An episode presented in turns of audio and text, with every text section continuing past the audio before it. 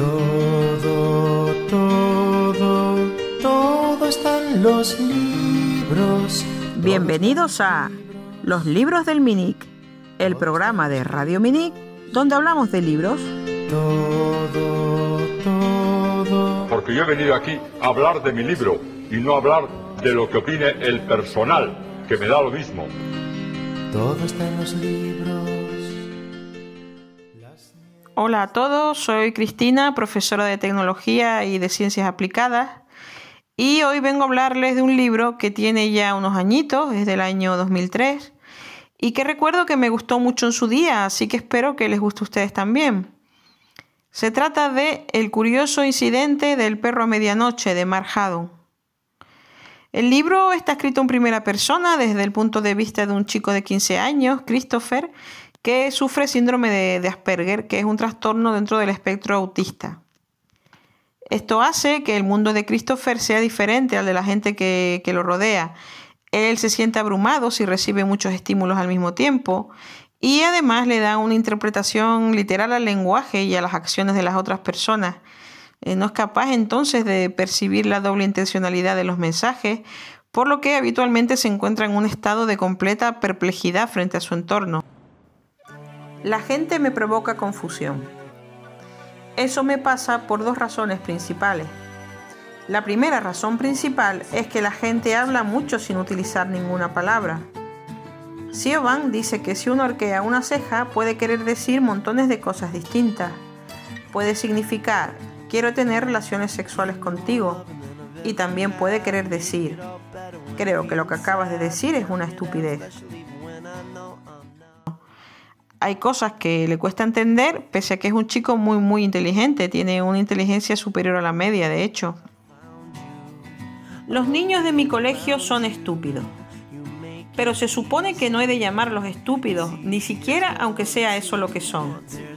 Se supone que he de decir que tienen dificultades de aprendizaje o que tienen necesidades especiales.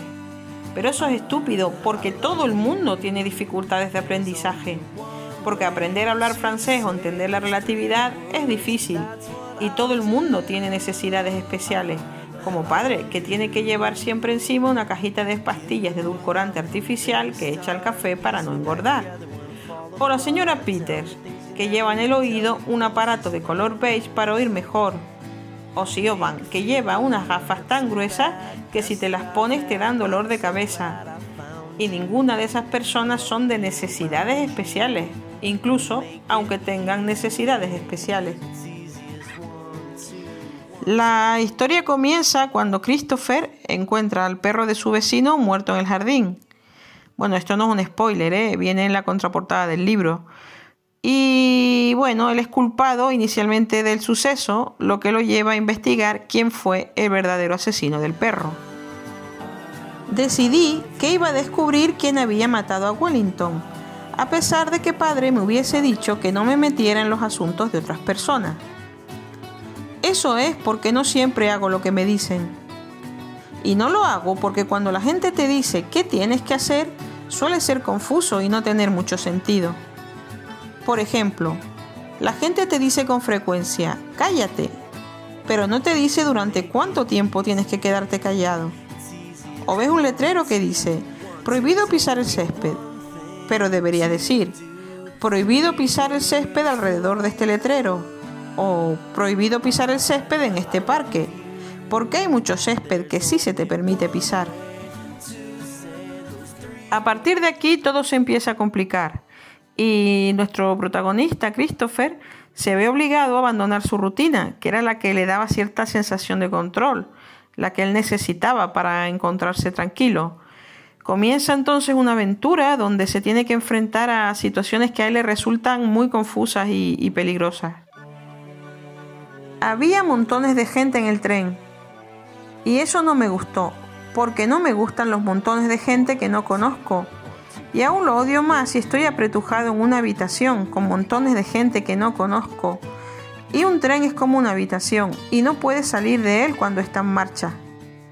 Y me hizo pensar en la vez que tuve que volver del colegio en el coche porque el autocar se había estropeado y madre vino y me recogió y la señora Peters le preguntó a madre si podía llevar a Jack y a Polly a casa, porque sus madres no podían venir a recogerlo.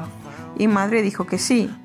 Pero yo empecé a gritar en el coche porque había demasiadas personas en él y Jack y Polly no iban a mi clase y Jack da cabezazos contra las cosas y hace un ruido como el de un animal y traté de salir del coche, pero aún estaba en movimiento y me caí a la calle y tuvieron que ponerme puntos en la cabeza y tuvieron que afeitarme el pelo y tardó tres meses en volver a crecerme como estaba antes. Así que me quedé muy quieto en el vagón del tren. El curioso incidente del perro medianoche es un libro que podríamos describir como de intriga policíaca. Y bueno, de hecho el título del libro viene de una frase del famoso detective Sherlock Holmes. Pero al mismo tiempo es una, una historia muy tierna que nos enseña que no hay una única manera de percibir el mundo y que nunca está de más hacer el esfuerzo de tratar de cambiar nuestro punto de vista para entender las motivaciones y las acciones de las otras personas. Y nada más, si creen que les puede gustar este libro, encontrarán un ejemplar en la estantería que hay en el vestíbulo de entrada al instituto, que bueno, ahí hay libros a disposición del alumnado, no sé si, si se han dado cuenta.